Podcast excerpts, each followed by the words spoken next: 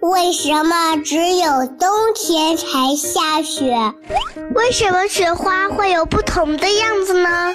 为什么含羞草会把叶子闭上？为什么飞机又大又重，还能在天上飞呢？大自然非常奇妙，除了这些，还有更多的秘密等着我们去发现呢。天天告诉你，我的好孩子，你好呀！这里是糊糊妈妈讲故事。今天，糊糊妈妈要继续为你讲《天天告诉你》第一百四十五集。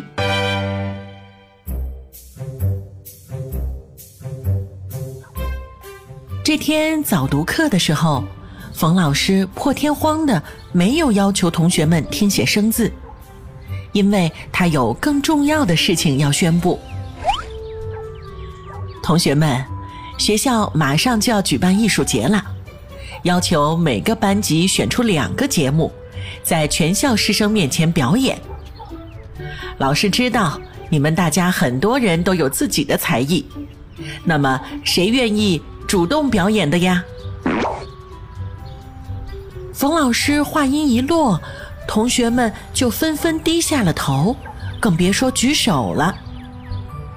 鸦雀无声的教室里，有人小声说道：“在全校师生面前表演，那我我我一定会紧张的发抖的。”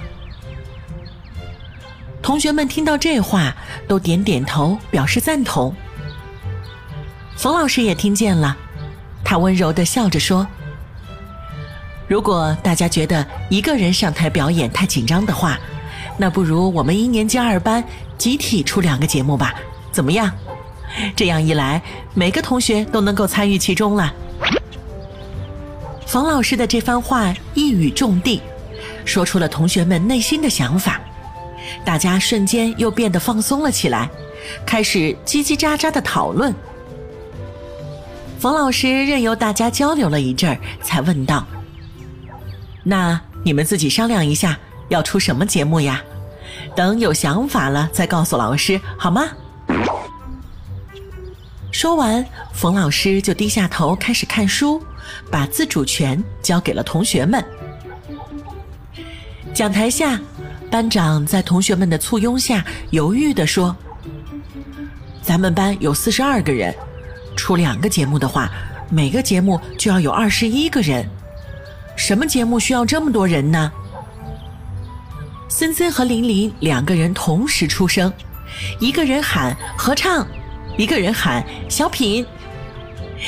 虽然兄弟俩一点都不默契，但是同学们仔细想了想，却都认为这是不错的提议。后来，同学们用黑白配的方式分成了合唱组和小品组。各组自行决定表演什么内容。天天分在小品组，他兴致勃勃地说：“不如我们就表演野外求生吧，到时候假装我们在热带雨林里探险，迷失了方向，然后嗯，凭借我们的聪明才智才找到了回家的路，这多刺激呀！”小品组的其他同学听了，都觉得这个设定很有趣。全都跃跃欲试呢。他们把这个决定告诉了冯老师，冯老师也很期待地说：“那好呀，老师会和你们的家长一起来帮着你们准备布景和服装，你们呢就准备好各自的道具，然后专心排练吧。”天天的建议被采纳，他兴奋极了。放学一回家，就把这事儿告诉了爸爸妈妈。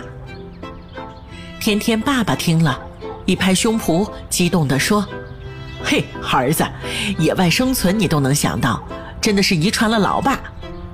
说起这个野外生存的经验呀，没有人能够比爸爸更丰富了。你等着，我给你看一个法宝。”说完。天天爸爸从常用的户外包里拿出了一个圆圆的、像是手表一样的东西。只不过上面只有一个指针。他骄傲地说：“儿子，你看，这个呀叫做指南针，是在野外生存的必备物品。指南针的表盘上下左右分别写着 N、S、W、E 这四个字母，代表着北、南、西、东四个方向。无论你面朝哪个方向，指南针的指针永远是指向北方和南方的。”确定了北和南，那东西方就能够确定下来了。所以有了它，你们在野外就不会迷失方向了。天天如获至宝，把这个指南针捧在手里反复看，又疑惑地问：“可是爸爸，为什么指南针永远指向北方和南方呀？”天天爸爸回答说。我们人类居住的地球呀，是一块天然的大磁铁。地球的南北两头也有不同的磁极，北极是负磁，南极是正磁。而指南针的中轴上的磁针也同样，一头是负磁，一头是正磁。根据同性磁极相排斥、异性磁极相吸引的原理。指南针的负磁会被地球的正磁极吸引，指向南方；而它的正磁会被地球的负磁极所吸引，指向北方。这就是指南针无论何时总是能够指出南北方向的原因啦。天天觉得爸爸说的有点像绕口令一样，他没太听懂。不过指南针怎么用？他却很认真的学会了，天天喜滋滋的把这个指南针装进书包里，心想着：“嗯，有了它，我一定是小品组演的最好的那一个了。”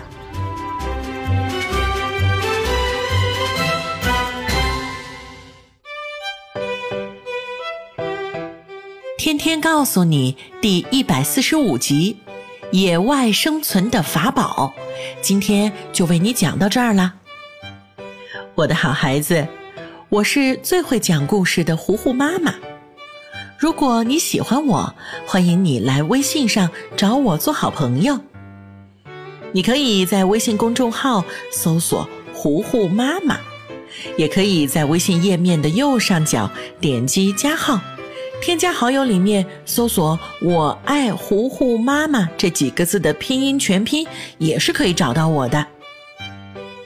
小朋友们，你可不可以在微信上留言告诉我，如果你在野外生存遇到了分不清东西南北的方向，而且你又没有指南针的话，该怎么来辨别东西南北的方位呢？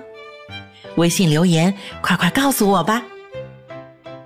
那今天就到这儿吧，天天告诉你，我们下一集继续探索。